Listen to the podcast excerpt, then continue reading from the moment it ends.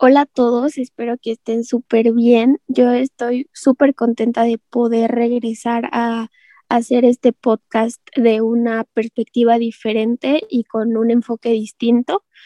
Y bueno, creo que es algo súper importante el hecho de que nosotros tengamos como prioridad nuestra salud mental, el saber controlar nuestras emociones, saber eh, reconocer qué es lo que estamos pensando y darnos cuenta que realmente pues todos pasamos por situaciones distintas, pero todos queremos llegar a un punto de paz mental y de paz espiritual que muchas veces no sabemos encontrar el camino. Entonces, mi idea con este nuevo, eh, con este nuevo espacio para el podcast es invitar a más personas eh, profesionales, personas con eh, experiencias de vida, padres, experiencias de vida fuertes, que nos puedan compartir un poco y que nos acerquen a, a tomar la decisión de ver por nuestra salud mental más allá de lo físico, más allá de lo espiritual o que sea una simple moda, que sean las cosas de una manera consciente para que podamos ser personas más plenas y que llevemos una vida eh, saludable en todos los aspectos. Entonces, bueno, el tema de hoy me parece algo padrísimo porque eh, creo que muchas veces creemos que cada persona eh, te va a dar la, la, receta perfecta para que tú seas feliz o para que tú seas exitoso en ciertas cosas, ¿no? Pero la realidad es que no. O sea, cada quien tiene un mundo de ideas, un mundo de situaciones y creo que en este momento que es algo eh, para una persona que se dedica a ser atleta, que una persona que ha dedicado toda su vida al, deporte, eh, él nos puede aportar muchísimo y por eso este tema, el tema de hoy es el estado mental de un atleta y sobre todo cómo desarrollar una mentalidad ganadora y de merecimiento. Entonces quiero que eh, darle la bienvenida a Alex Snell, que es una persona que yo quiero muchísimo, tiene 21 años, es seleccionado nacional de fútbol americano, es el seleccionado nacional eh, más joven de la historia en México, es medallista de bronce, emprendedor digital y creador de podcast Lavado de Cerebro. Y además, pues es una persona con quien puedo compartir muchísimas cosas, es un perfecto amigo, novio, socio, compañero. Entonces, pues nada, quiero darte la bienvenida y que sientas este lugar tuyo y como una plática en la que puedas fluir con tu esencia siendo quien tú eres. Hola Fer, qué gusto poder eh, pues compartir ahorita contigo todos estos temas, eh, preguntas, eh, respuestas que vamos a tener ahorita en este podcast y que en verdad me hace muy feliz el poder eh, eh, verte eh, tan comprometida con poder compartir todo lo que es salud mental con más personas que sobre todo en estos tiempos que estamos viviendo, pues muchas familias, muchas personas lo necesitan más que nunca, ¿no? Esta parte de salud mental y siento que con este podcast, esta misión que tú tienes y este, esto, todo lo que vamos a compartir ahorita, pues vamos a poder impactar y ayudar a muchísimas personas en su salud mental. Entonces estoy muy feliz de poder compartir esto contigo, Fer. Muchas gracias por No, pues yo también estoy muy contenta de que seas mi primer invitado además, porque digo, claro que el tiempo va pasando y tú vas creciendo y te vas dando cuenta de cosas que antes a lo mejor no podías transmitir igual. Entonces ahorita también por eso he hecho una pausa en el podcast para replantear bien y llegar a más personas y de verdad impactar. Entonces, bueno, pues prácticamente lo que, o sea, bueno, ya dijimos que es la idea, lo que queremos eh, transmitir, pero bueno, yo sé que la mentalidad pues influye demasiado en la vida de un atleta, ¿no? Pero quiero que, que nos cuentes dos puntos positivos que hayan sido más influyentes en tu mentalidad dentro de tu vida como atleta.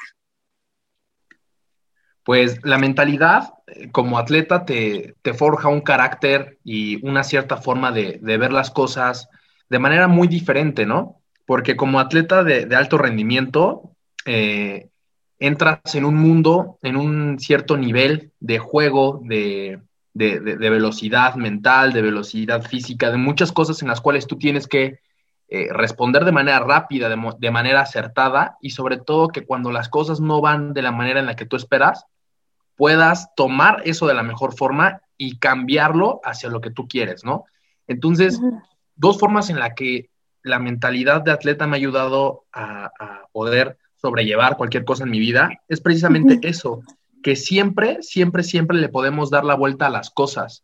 Por ejemplo, no sé si has visto, pero muchísimas veces yo admiro muchísimo a, Tom Brady, el, mejor coreback de la historia, y, y tú ves sus partidos y es una persona que siempre que cuando su equipo lo necesita, cuando van abajo en el marcador, cuando a lo mejor van perdiendo por 25, 28 puntos, la mentalidad nunca se baja. O sea, en realidad es algo que yo admiro muchísimo eso sobre cualquier atleta, cualquier persona, que cuando las personas están totalmente, eh, normalmente contra una situación así, las personas se decaen o se tiran o dicen, no, es que ya, ya valió, ya perdimos.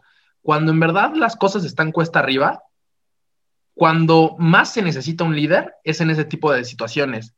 Y yo admiro muchísimo a cualquier atleta, persona que haga eso, que sepa sacar adelante a sus equipos, a su familia, a sus parejas, a ellos mismos de situaciones que están cuesta arriba, ¿no? Que están totalmente adversas a ellos y que tienen todo en contra, pero tienen también todo a su favor porque tienen la mentalidad para poder lograr cambiar esa situación.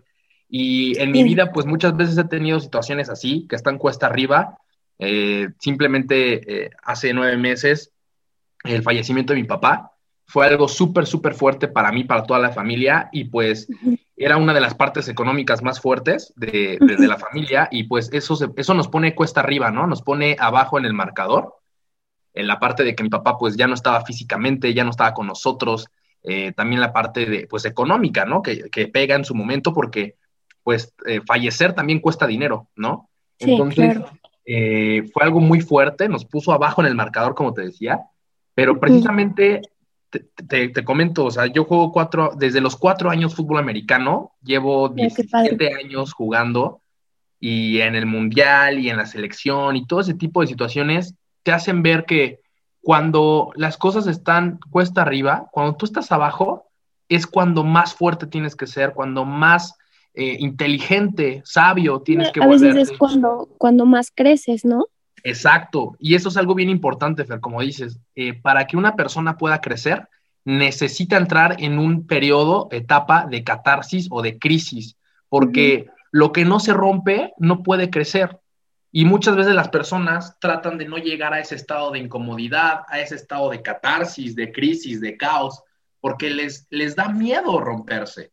Pero precisamente el que tú te rompas en cualquier situación, en, esa parte donde dices, híjole, ya vi que está todo súper cañón, pero que en ese momento tú puedas reagruparte contigo mismo, con tus pensamientos, con tus emociones, y que sepas lo que tienes que hacer para poderle dar la vuelta al marcador, ¿no? Entonces, es realmente lo más esencial darte cuenta que necesitas crisis, necesitas caos, necesitas una catarsis fuerte para poder crecer porque es como los músculos, si no duelen, no crecen. ¿Estás de acuerdo? Como en el ejercicio.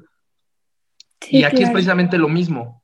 Si no eh, eh, aprovechamos, abrazamos esas situaciones de crisis de la manera adecuada, no vamos a poder crecer. Y digo, tú también has pasado situaciones así, Fer, y digo, también estaría padrísimo que puedas compartir un poquito de eso, ¿no? De, de, cómo es que tú te has sentido a veces abajo en el marcador y de cómo le has dado la vuelta a eso. Sí, pues mira, Fíjate que aquí en todo esto que dices, o sea, hay muchas cosas en las que ya te adelantaste de cosas que quiero, o sea, como tocar, pero una de las cosas, bueno, para empezar, una de las cosas más importantes que ahorita me, me movieron es el que tú dijeras el hecho de, o sea, liderar a tu equipo, ¿no?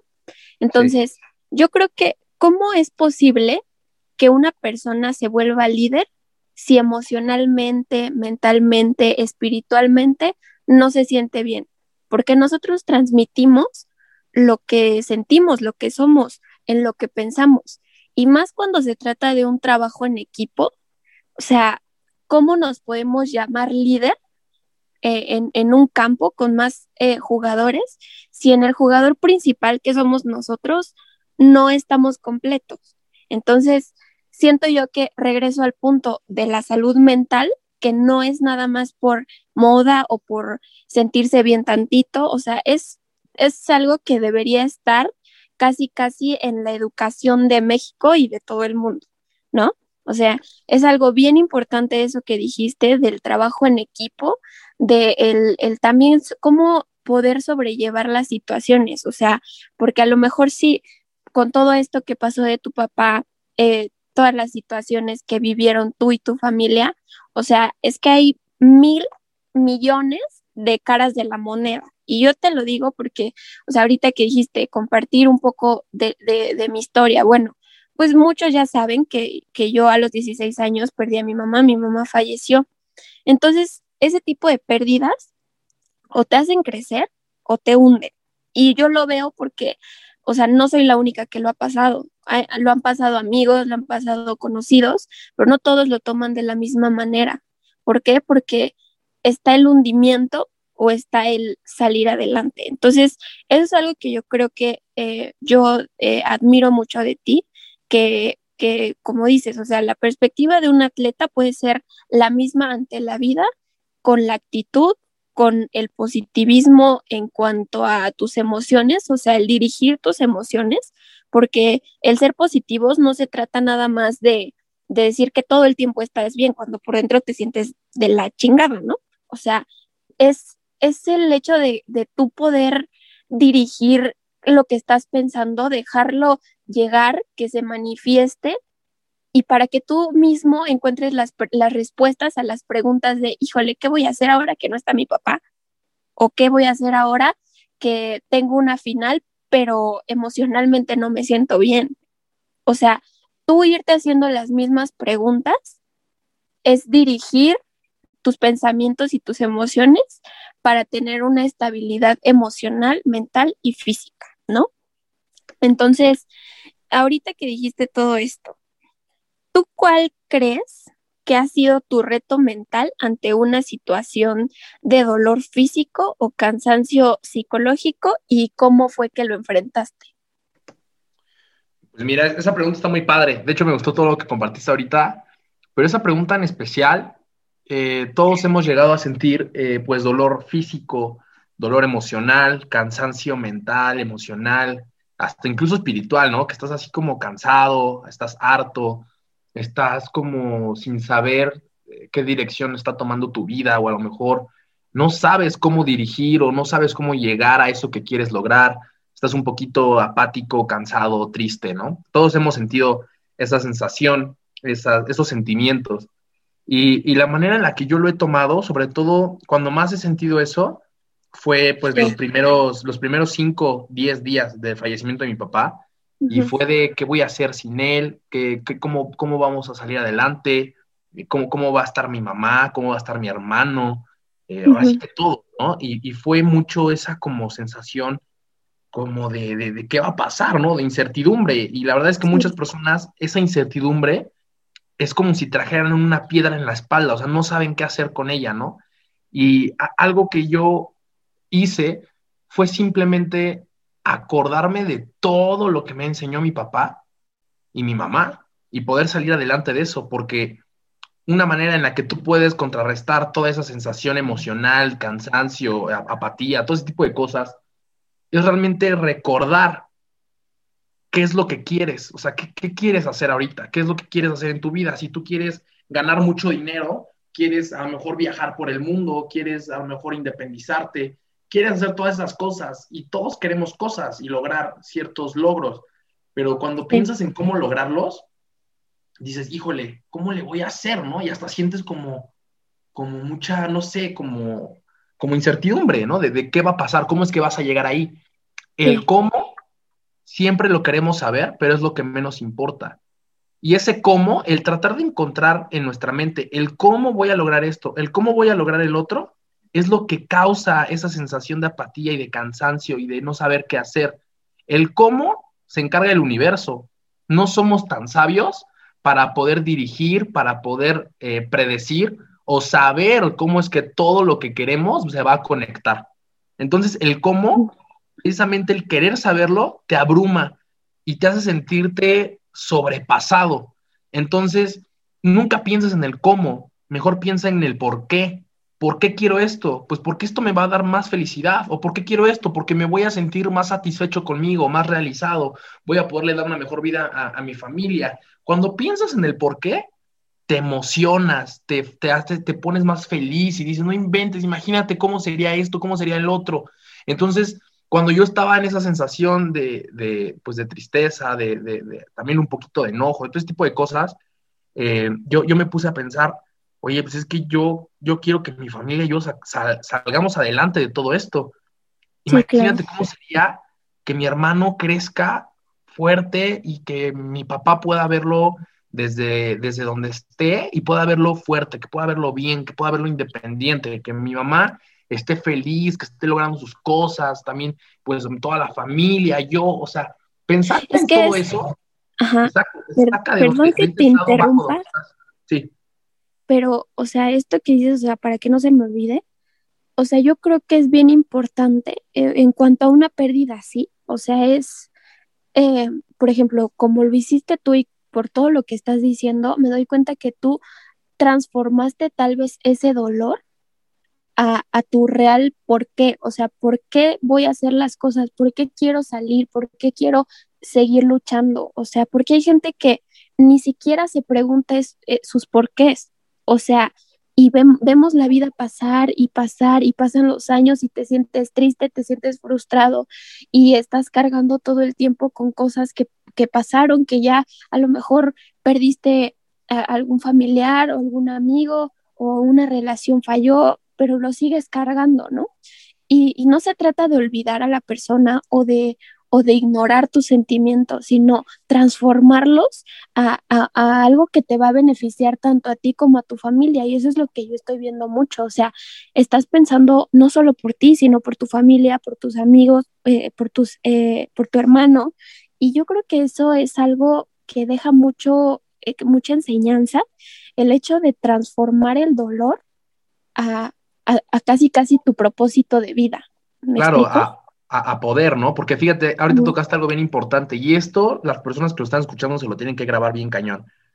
Eh, hay dos formas de utilizar el dolor. O sea, el dolor lo puedes utilizar como una piedra en la espalda que te va a acompañar toda tu vida o lo puedes ocupar como un escalón de, fuerza, ¿no? Algo que te propulse, algo que te ayude a subir. Y, precisamente toda mi familia y yo, eh, gracias a, a, leer, a, obviamente a a cambiar nuestra mentalidad, las creencias que tenemos, esta parte de mi papá no la quisimos utilizar como algo doloroso, como una tragedia. Al contrario, vemos el fallecimiento de mi papá como trascendencia, como que él ya se graduó de esta, de esta parte, ¿no? Y que nosotros eso lo utilizamos como fuerza para nuestro propósito y para poder hacer todo lo que queremos hacer y que eso nos llene de fuerza, de amor y de poder para poder hacer todo esto. Y sabes qué es lo más fuerte de todo, Fer? Que es una responsabilidad bien grande el cómo tú respondes a las situaciones, porque dependiendo cómo respondas, tu familia, tu pareja, las personas que están a tu alrededor se van a ver beneficiadas o se van a ver afectadas. Porque si por cualquier situación tú te decaes, tú eh, ahora, ahora sí que pues te dejas caer completamente, los de alrededor te van a tener que cargar y eso es un peso muy fuerte. ¿Por qué no mejor tú ser uno de los pilares de tu familia, de tus amistades, de tus, de tus personas cercanas, que utilicen el dolor como fuerza y ayudes a que todos salgan adelante? Y eso es algo súper importante y es una gran responsabilidad, el cómo respondes a las situaciones que tienes enfrente, porque tus personas cercanas se van a ver beneficiadas o afectadas dependiendo cómo respondas, ¿no? Claro, y también algo que yo comparto mucho todo el tiempo es que si tú sabes que, o sea, bueno, si tú ya estás reconociendo que estás como en una situación en la que no sabes qué hacer, te estás sintiendo demasiado mal, que de verdad recurras a pedir ayuda. O sea, yo, yo el objetivo que tengo con este podcast es dejar de, creer que es malo eh, pedir ayuda, que la ansiedad es algo, o sea, un tema súper tabú o la depresión, o sea, son cosas reales, pero también es real que podemos pedir ayuda cuando lo necesitamos. Podemos acudir a los psicólogos, a los psiquiatras, a las terapias, o sea, todo lo que aporte nuestra vida y que sea un sustento para que nosotros podamos salir de ese dolor y saber dirigir nuestros sentimientos, emociones y pensamientos. Y como dices, justo, o sea, no, no cargarle como tal la responsabilidad de nuestro propio ser a las personas que nos aman, porque a final de cuentas sí, o sea, cuando una persona te ama, odia verte sufrir, odia verte llorar, odia verte eh, con dolor. Entonces, muchas veces creemos que también es nuestra responsabilidad el hecho de sacar a una persona que no quiere salir. Entonces, es, eso es lo que yo les quiero compartir y el punto al que quiero llegar, eh, el punto de pedir ayuda, de, de saber reconocerse a sí mismos para llevar una vida muchísimo más plena. Entonces, bueno, o sea, esto estuvo súper bien, súper interesante, pero ahora quiero, eh, regresando un poquito eh, a lo del tema de atleta y de deportista y todo eso, yo quiero que tú me digas esto. Mira, el merecimiento obviamente es parte de un atleta, que no todo el mundo lo sabe, pero tú cómo crees que, que un atleta, un deportista, alguien que hace gimnasio, puede trabajar en el merecimiento, en el sentirse eh, merecedor del triunfo, el merecedor de, subir su masa muscular, el merecer eh, ganar un partido. ¿Tú cómo crees que se puede desarrollar esa habilidad? Mira, la habilidad del, merecimiento es, pues es, uno, es una de las sensaciones, de los sentimientos más fuertes y además de los más eh, importantes que debemos de tener, porque precisamente esa sensación te va a dar muchísimas cosas. Pues es el merecimiento, estamos hablando de eso, o sea, realmente tú podrás tener mucho talento, ser muy inteligente, conocer todo tu negocio, todo lo que haces, conocer muchas cosas y ser súper pro, pero si no tienes ese sentimiento y sensación de que te lo mereces, no vamos a poder lograr nada, ¿no? Entonces, algo súper importante al momento de crear esa sensación de merecimiento es ser muy honesto contigo mismo y realmente eh, identificar, analizar y detectar cuánto trabajo has puesto en lo que haces. O sea, cuánta dedicación has tenido, cuánta disciplina, cuánta constancia. Y realmente te pones a ver eso y dices, oye, pues es que sí me lo merezco. Sea, yo me merezco esto, me merezco ganar más dinero, me merezco ganarme la medalla, me merezco quedar campeón, me merezco tener una pareja eh, increíble, me merezco que, tener una buena relación con, con mi papá, me merezco eh, vivir en un mejor lugar, me merezco tener un mejor coche, todo eso es merecimiento. Y, y realmente tú volteas a ver muchas veces lo que obtienes y dices, tengo que elevar mi nivel de merecimiento. ¿Por qué? Porque muchas veces nos conformamos con lo que nos llega y quiero que tú te preguntes, ¿realmente te mereces conformarte con lo que te llega? ¿O más bien prefieres elevar tu nivel de merecimiento y recibir lo que realmente quieres, ¿no? y es bien importante como, como, por ejemplo, como decretar. O sea, decretar lo que mereces, eso es súper importante, porque muchas veces eh, a lo mejor decimos, no, pues es que me encantaría un coche. Ok, te encantaría tener ese coche, pero ¿te lo mereces? Y luego, luego, tu primer pensamiento, lo primero que se te venga, puede ser no o puede ser sí. Si dices sí, ok, pues vamos un poquito mejor, pero si tu primer pensamiento fue no, ahí hay un problema de merecimiento y tenemos que identificarlo y ser súper honestos en que, ok, mi primer pensamiento fue no. ¿Qué tengo que hacer? Pues empieza a analizar cuánta disciplina, constancia, esfuerzo has dado en lo que haces y date cuenta que sí te lo mereces, ¿no? Y empezar a trabajar en eso. Oye, yo me merezco esto, yo me merezco el otro. Y decretar, yo merezco esto por esto, por esto y por esto. Y eso créeme que va a ser un gran cambio en tu mentalidad y en tu subconsciente. Sí, claro. Y por ejemplo, o sea, digo, no sé, en tu experiencia, si en algún momento, no sé, en algún partido, dudaste de si realmente merecías a lo mejor ganar un partido o si a lo mejor hasta incluso tú que eres eh, receptor, el hecho de, de, de decir, no, es que no llego a atrapar el balón o es que esto no me va a salir bien, eso creo que también habla del merecimiento, del qué tan capaz te crees para lograr eso que tú estás buscando. ¿No? Claro, eso es, una gran conexión la que acabas de, hacer ahí, Fer, porque eh, esta parte de que qué tanto confías en ti mismo habla muchísimo de tu merecimiento, porque el merecimiento está conectado contigo mismo y el creer en ti, pues igual eres tú totalmente, ¿no? Y, te voy a platicar, pero o sea, yo te juro que cuando yo iba corriendo en, en mi trayectoria y veía que el balón iba en el aire, mi actitud mi actitud, o sea, yo cómo me sentía, y de hecho yo ahorita lo recuerdo, el cómo me sentía en ese momento, no era una actitud de, híjole, a ver si me sale, no era una actitud de, a ver si puedo, no, o sea, era una actitud de, ya chingué, o sea, ya la hice, o sea, antes, o sea, yo viendo el pase, yo ya sabía que lo iba a atrapar, o sea, porque yo confiaba en mis habilidades, yo confiaba en mi talento, en lo que hacía, en lo que yo sabía hacer, en lo que, cómo me desarrollaban durante eh, mi, mi trayectoria, todo, o sea, yo veía el pase y decía, ya chingue, ya la hice, ya está. O sea, nunca fue una duda, nunca fue, híjole, a ver si no se me cae, nunca. Y muchas veces eso habla de, qué tanto confías en ti mismo, ¿no? Porque a lo mejor te encargan algo en tu negocio, te encargan algo en tu trabajo, te encargan esto o el otro, y luego luego sientes la presión y, híjole, a ver si no la cago, híjole, a ver si no me equivoco. Ahí ya estamos con la perspectiva adecuada. Eh, perdón, este, inadecuada. Pero a lo que voy es que eh, la parte de qué tanto confías en ti es qué tanto crees que te mereces recibir también. Porque, por ejemplo, un receptor, en, en el caso del deporte el americano, que no confía tanto en él, te puedo apostar que él cree que no merece recibir más de dos pases o más de uno. Pero ¿qué pasa cuando un receptor confía y sabe en lo que puede hacer? Dice, oye, yo me merezco por lo menos que me lances 10 veces por juego, 11 veces por juego, ¿no? Es muy diferente. ¿Qué pasa cuando una persona eh, a lo mejor no confía en ella misma para lo que es la administración del dinero o para lo que es eh, ganar más dinero?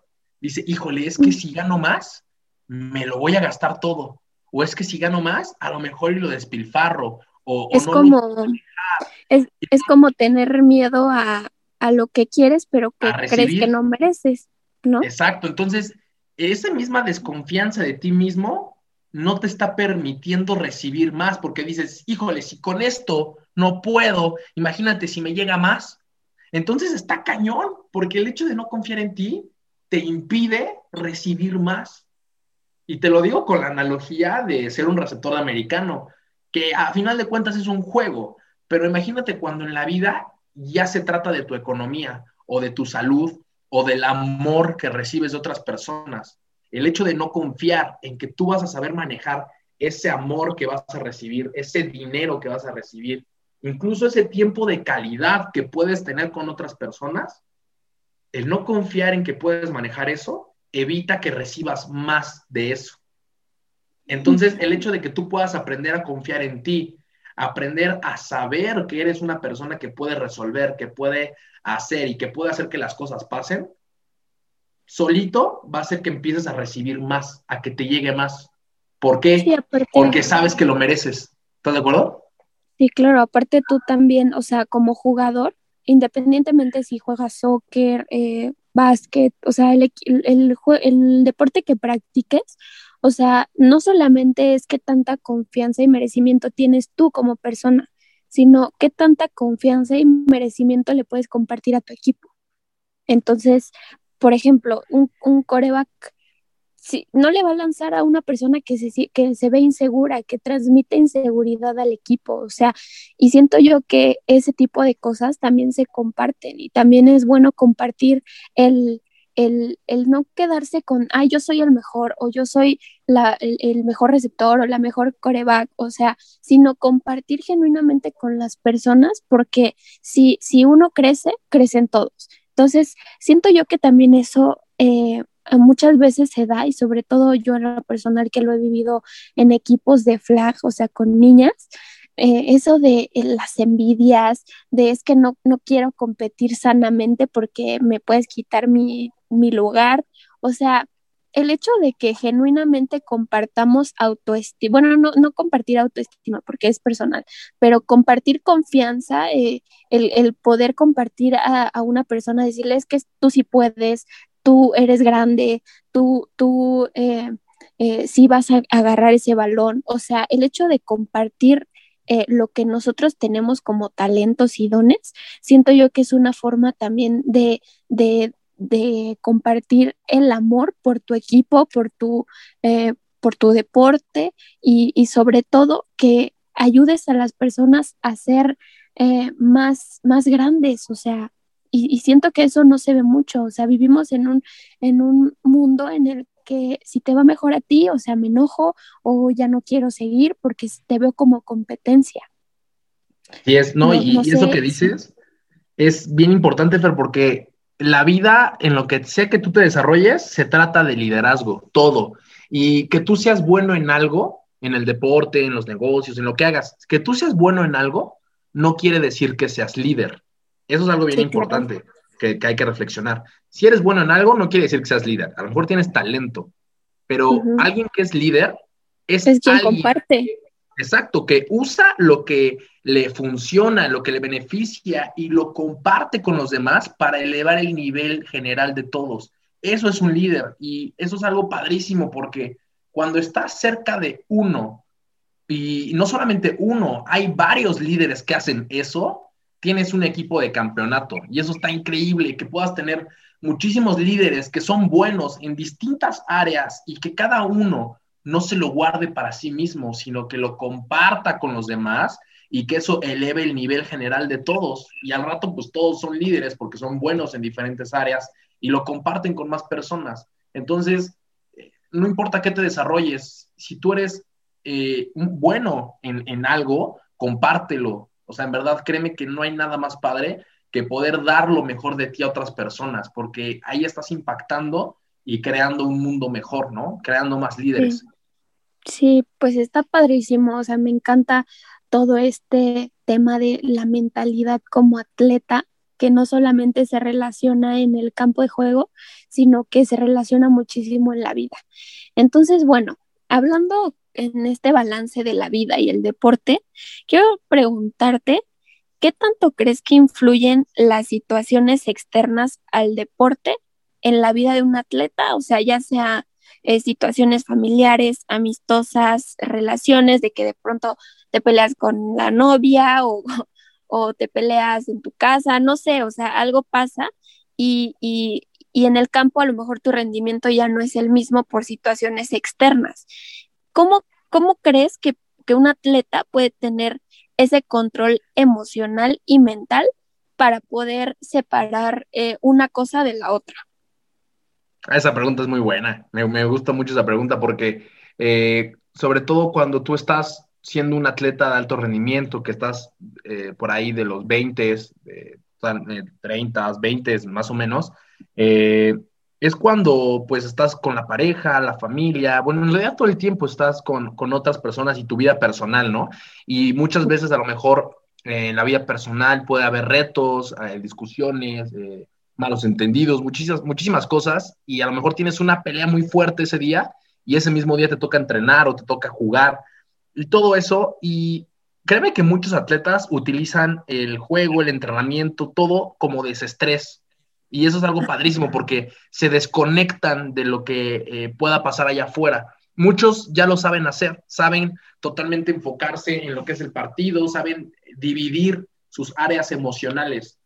Y, como te digo, utilizar el dolor, el saque de onda como energía, como fuerza, es, algo padrísimo, porque te das cuenta de que incluso lo que pase allá afuera te sigue eh, ayudando, lo sigues usando a, tu favor, ¿no? regresamos al, al, mismo punto de hace rato, o sea, cómo transformas el dolor o la situación ante el panorama en el que estás en ese momento, ¿no? Exacto, sí, sí, sí. Y esa es una parte bien padre que podemos utilizar en lo que sea que, hagamos, en los negocios, trabajo, lo que sea, en el deporte. Pero lo que sí es bien importante es que no es magia, o sea, es algo que se va practicando, se va desarrollando. Algunas veces vas a poder dividir de manera adecuada tus emociones, otras veces te vas a enganchar. O sea, el ir eh, trabajando conscientemente nuestras emociones y saberlo dividir de lo que pase allá afuera es una habilidad fascinante y que además te va a ayudar a ser muchísimo más efectivo sin importar qué esté pasando en tu vida personal. pero sí es muy importante que nos, eh, nos hagamos el hábito de leer sobre inteligencia emocional y no solamente de leerlo, sino de aplicarlo, ¿no? De poderlo practicar eh, en todo lo que hagamos. Y, y créeme que es una práctica diaria, porque el diario vamos a tener retos, algunas complicaciones, pero está en nosotros utilizar nuestra mentalidad e inteligencia emocional para poder seguir siendo efectivos sin importar si hay algo que nos haya lastimado o que nos haya sacado de nuestro centro, ¿no? Sí, es dirigir, o sea, para mí la, es que yo lo digo mucho, o sea, para mí la, la, inteligencia emocional, o sea, no es decir, es que yo nunca estoy triste o es que a mí eh, nunca me enoja nada, o sea, claro, somos humanos y debemos dejar llegar nuestras emociones, porque si no se vuelve, eh, se vuelven sentimientos reprimidos y a, y a la larga te genera depresión, te genera angustia, te genera ansiedad. Entonces, eh, un poco hablando de todo esto, quiero preguntarte, ¿cómo crees que sea el camino a una vida equilibrada en cuerpo, mente y alma, tanto como atleta como pues cualquier ser humano? Pues número uno, tener súper claras tus prioridades. O sea, porque cuando no tienes claro lo que quieres y tus prioridades, pues no vas a saber hacia dónde, hacia dónde dirigirte. Por lo tanto, no puedes encontrar un equilibrio. ¿Estamos de acuerdo? Entonces, número uno es encontrar tus prioridades. ¿Qué quieres?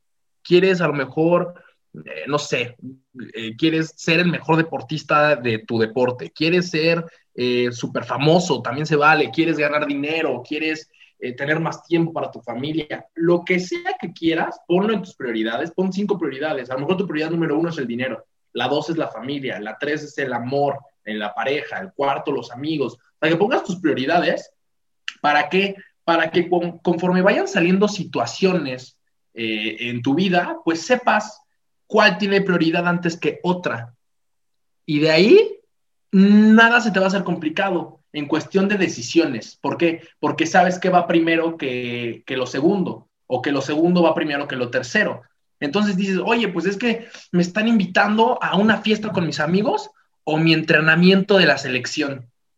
Si tú dices, ay, es que no sé, es porque no tienes tus prioridades puestas. Sí, cuando, cuando, dudas es que no estás seguro de lo que estás eh, haciendo, ¿no? Exacto, esa parte de duda, no estás claro en lo que quieres y aparte ni siquiera puedes ser efectivo en cualquiera de las dos cosas que tengas.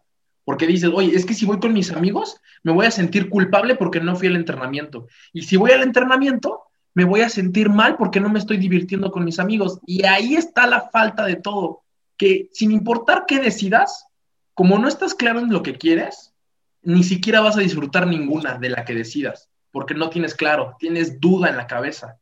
Entonces, el poner en claro tus prioridades hace que decidir sea súper sencillo. Oye, es que me invitaron a una boda a mi prima y tengo mi, mi entrenamiento en el gimnasio si tú, tu prioridad número uno es la familia y la tres es el ejercicio, pues te vas a la boda y lo vas a disfrutar porque sabes que es tu prioridad la familia. Pero si el ejercicio, tu salud es la prioridad número uno y tienes la boda eh, eh, ahí, dices, oye, pues es que yo quiero lograr una cierta meta física, pues sabes qué, me voy acá. Entonces es realmente sembrar tus prioridades y que te sientas a gusto con ellas, o sea, que no entres en conflicto, sino que te sientas a gusto y que vayas fluyendo, porque muchas veces el querer encontrar el equilibrio te hace desequilibrarte, o sea, te hace estar como rígido, te hace estar como de, no, es que yo tengo que hacer esto, como muy estructurado, como muy eh, duro, ¿sabes? Y el hecho de tú tener tus prioridades claras, pero que vayas fluyendo, vayas sintiendo y que tú puedas decidir libremente, eso es una manera fácil de encontrar el equilibrio, sin forzarte. Pero claro, tener prioridades claras y eso te va a ayudar a fluir libremente y que puedas decidir de forma tranquila.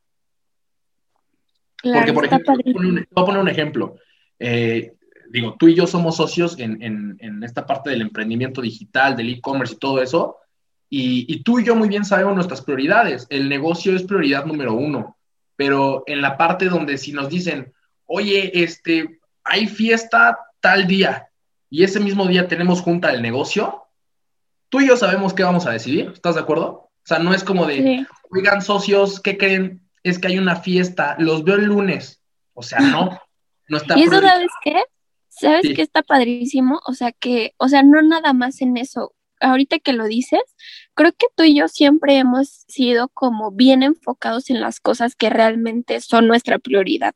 Porque yo me acuerdo que también cuando íbamos a entrenar, o sea, bueno, que tú en tu horario y yo en el mío, o sea, sí, sí podíamos dejarlo todo porque sabíamos que nuestra disciplina era eso en ese momento y que queríamos ganar la temporada, que queríamos eh, ser campeones, que queríamos ser mejores eh, deportistas.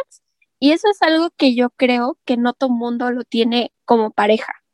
Entonces, es algo que ahorita que lo dijiste, me mueve mucho porque lo, lo valoro mucho. O sea, ahorita que lo estás diciendo, lo valoro muchísimo porque no todos tienen la disciplina, o sea, porque puede ser que, eh, no sé, en, la, en una relación, de pronto una se quiere ir para un lado y de pronto otro se quiere ir para el otro. Y desfasan todo, ¿no? Desfasa, se desfasan las prioridades, se desfasa lo que tú realmente quieres. Y el hecho de ir eh, a la par de una persona que te jale a lo que en un futuro te va a hacer soñar eh, mil cosas mejores o manifestar cosas mejores, siento yo que eso también es algo bien padre que no se ve tan fácil últimamente. Claro, como, como pareja, o sea, como pareja de, novios, o por ejemplo, también los que nos están escuchando, si son esposos, si son socios de negocio, eh, lo que sea que hagan. amigos. Exacto, o sea, lo que sea que hagan, eh, siempre es tener una visión juntos, o sea, a dónde queremos llegar, ¿ok? Queremos llegar a ese punto B, perfecto. ¿Qué tenemos que hacer? Bueno, ponemos nuestras prioridades, estas son nuestras prioridades. Y algo que, tiene que quedar súper claro es que cuando tú le dices que sí a algo, le dices que no a muchas cosas. Por ejemplo, eh, en nuestro caso, le decimos que sí a nuestro emprendimiento digital, le estamos diciendo que no a muchas otras cosas que normalmente a nuestra edad son muy sencillas, como por ejemplo las fiestas. Por el momento. Exacto, le dices no por el momento, ¿por qué? Porque tengo una prioridad y quiero hacerlo bien.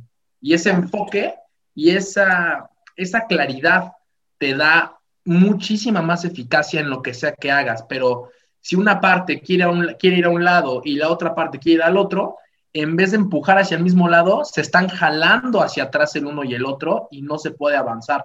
Entonces, siempre es tener claro qué es lo que quieren y poder avanzar hacia ese mismo destino, ¿no? Está súper bien, me encanta. Pero bueno, ahora un poquito, regresando un poco a lo del el deporte. Y bueno, esto, esto lo digo, o sea, muy general en atletas, deportistas, o sea, para el ámbito en el que estés.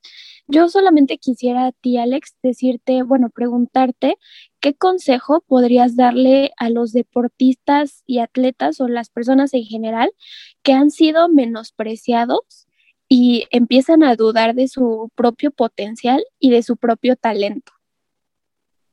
Pues miren, eh, rápido, una historia rapidísima. Cuando yo me iba a probar para la selección, eh, la, la Under 19, yo tenía 16 años. O sea, la selección era para chavos de 18, 19 y yo tenía 16. Entonces, eh, pues yo me fui a probar nada más para, para, o sea, mi mentalidad no era como de voy a quedarme, o sea, mi mentalidad era eh, voy a probar mi talento, quiero ver cómo estoy contra los de más arriba de mí, quiero ver cómo estoy en cuanto a talento, ¿no? Entonces, eh, voy con mi head coach de mi equipo y le digo, oye, este, me voy a probar, yo sé que no es mi año, pero quiero probarme para medir mi nivel. Y me dice, pues está bien, te, te pongo en la lista, pero pues la verdad es que ni te hagas ilusiones porque no te vas a quedar.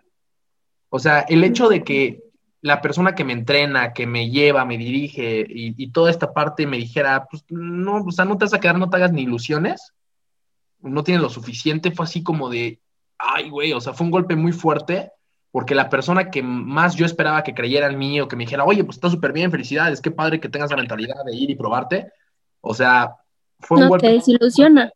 Exacto, pero fue cuando dije, eso y volvemos al mismo punto, lo utilicé como fuerza, o sea, fue esa desilusión de, va, ¿no crees en mí? Cámara, ahí te va. Entonces fue agarrarme con todas mis fuerzas y decir, güey, este güey no cree en mí, pero yo sí creo en mí. Y quiero Transformar el dolor, regresamos a lo mismo. En poder y en fuerza, y ese es justamente el punto, que cuando, ¿qué vas a hacer cuando nadie cree en ti? ¿Vas a, vas a darle la razón o vas a enseñarles que estaban mal?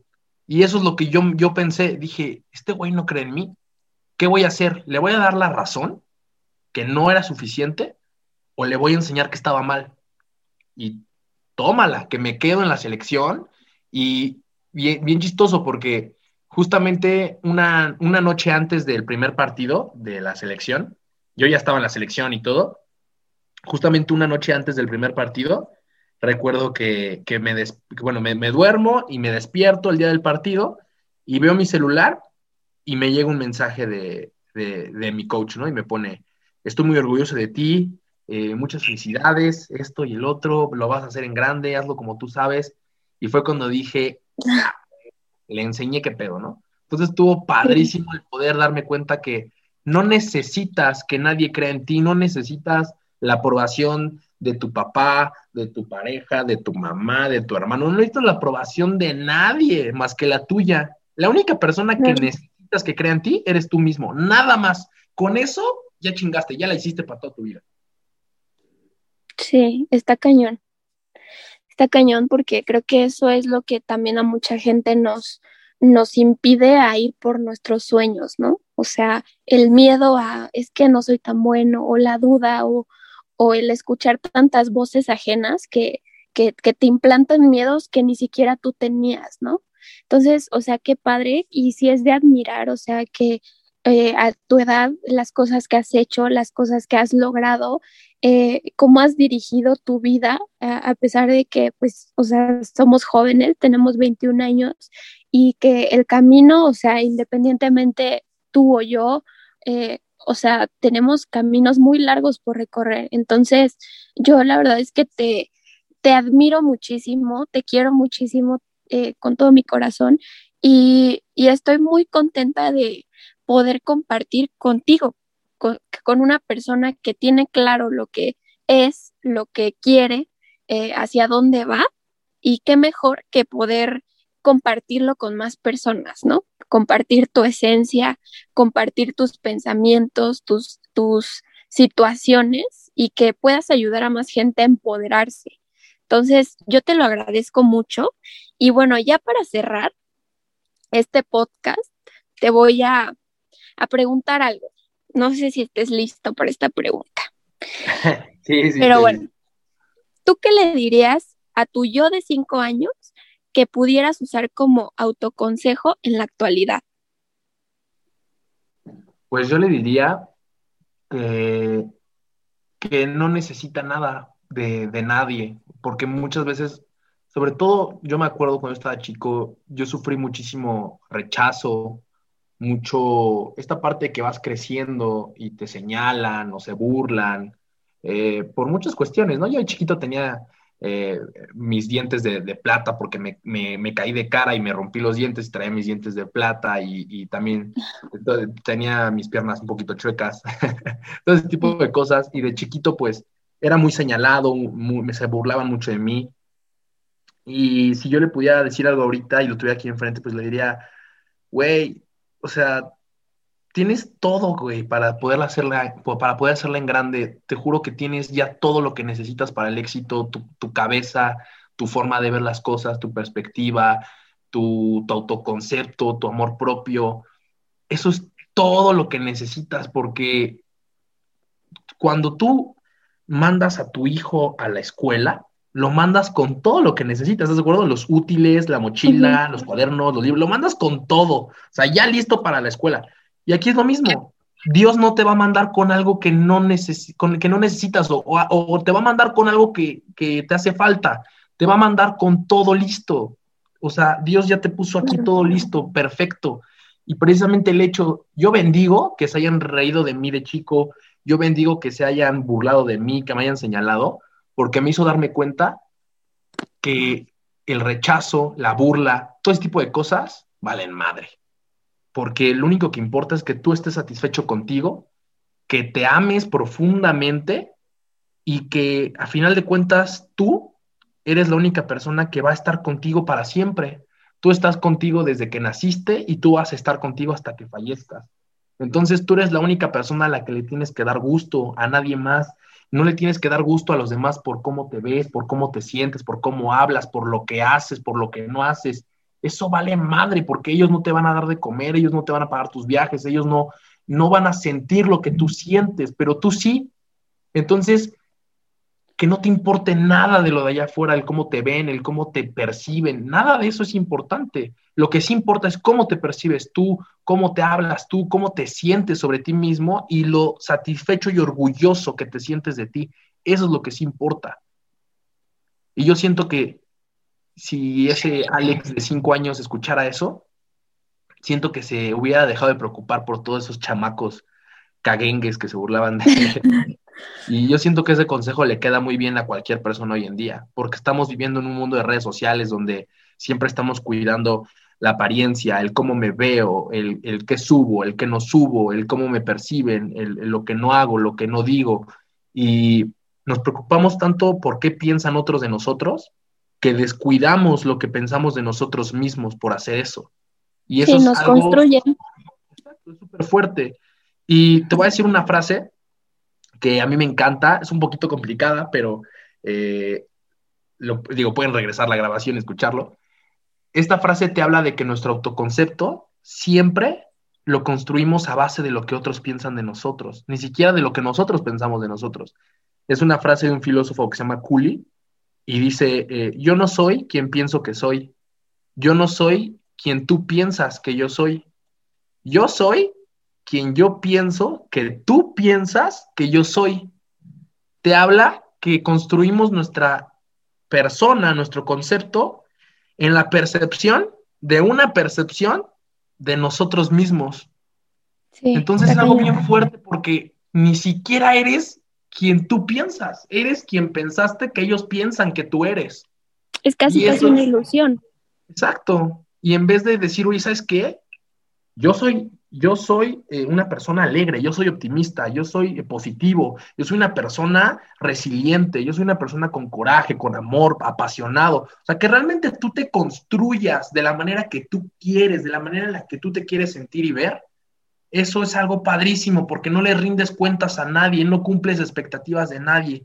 Y eso, créeme que te libera de muchas cosas, porque te libera de, de todo. O sea, ya nada más eres tú, ya no eres el que piensan que eres o ya no eres el que perciben que eres, eres tú. Y eso te libera y puedes hacer lo que quieras, decir lo que tú sientes, hablar como quieres, lucir como quieres, hacer lo que quieras, porque no tienes que cumplir nada de lo de allá afuera. Nada más es ser tú mismo y sacar eso que eres. Y eso está padrísimo porque eres libre. Las personas creen que son libres, pero son esclavas de las percepciones y las expectativas que tienen que cumplirle a los papás o a los hermanos o a los hijos o a, quien tú quieras. Y el hecho de tú liberarte de todo eso te vuelve una de las personas más amorosas, pacíficas y libres del mundo. Sí, está muy padre. Me encanta todo lo que compartes. O sea, de verdad que, wow. O sea, yo te pregunté, dije, ¿estás listo para tu respuesta? Y pues obviamente sí. Y, bueno, pues muchas gracias Ale por todo, todo lo que compartiste hoy. O sea, espero que haya una segunda vez en este podcast porque la verdad es que tengo otro tema que me gustaría mucho compartirlo y hablarlo contigo y que más gente eh, conozca de ti, de, de lo que haces. Y, y, pues nada, o sea, solamente agradecerte que haya sido la primera persona que dijo, va, yo me aviento a, a ayudarme con este propósito que tengo. Entonces, de verdad te agradezco muchísimo. Eh, no sé si quieras compartir aquí tus redes sociales eh, para que la gente vaya y te siga. Eh, se va a publicar este podcast en Spotify y también en Insta TV. Entonces, para que vayan, yo a mí me pueden encontrar como arroba FLPZZ y el Instagram del podcast que está como arroba laberinto podcast. Pues Fer, muchísimas gracias por, por invitarme. También yo me siento súper halagado porque yo también, desde que te conozco, te admiro muchísimo. Tú eres de las personas que me enseñó lo que es la resiliencia, la fuerza, todos esos conceptos tan poderosos que hoy en día son invaluables y que los aprendí contigo, ahora sí que de la mano, durante nuestra adolescencia y pues es algo padrísimo el poder ver el punto B en el que hoy estamos y dónde empezamos, ¿no? Y bueno, pues faltan muchísimos puntos C, D, E, F, G y Z de nuestra vida, pero sí es padrísimo el poder estar compartiendo todo lo que hemos aprendido y vivido durante estas experiencias tan fuertes y tan prematuras que hemos vivido, pero siempre eh, tan agradecidos que estamos tú y yo de esas experiencias y que las hemos tomado de una manera muy, muy buena y muy inteligente y muy sabia. Y, en verdad te agradezco por haberme invitado, porque en verdad compartimos cosas muy padres y, y, que se merecen ser escuchadas. Y en verdad, si tú estás escuchando esto, aplícalo eh, y compártelo con más personas, porque en verdad, eh, créeme que hoy en día las personas necesitan salud mental, necesitan estar bien con ellos mismos y saber que ya tienen todo lo que necesitan para poder lograr lo que ellos quieren y estar sanos en su parte mental y emocional, tanto ellos como sus familias. A mí en Instagram me pueden encontrar como ALX y en Spotify mi podcast es eh, Alex Snell, así me encuentran también, ¿vale? Entonces, eh, pues nos estamos viendo en redes sociales y lo que necesiten, ahí estamos tanto Fer como yo para poderlos ayudar en lo que necesiten, ya sea emocional, mental, cualquier consejo, saben que no están solos y pues aquí estamos para lo que ustedes necesiten. Muchas gracias, Fer. Pues muchas gracias a todos por llegar a este punto del podcast. Nos vemos en el siguiente episodio y si les gustaría conocer más eh, sobre personas exitosas, psicólogos, profesionales en la salud mental, eh, escríbanme a quién les gustaría tener en el siguiente podcast y qué temas les gustaría escuchar. Muchas gracias a todos. Nos vemos en el siguiente podcast de, la, de Sal del Laberinto.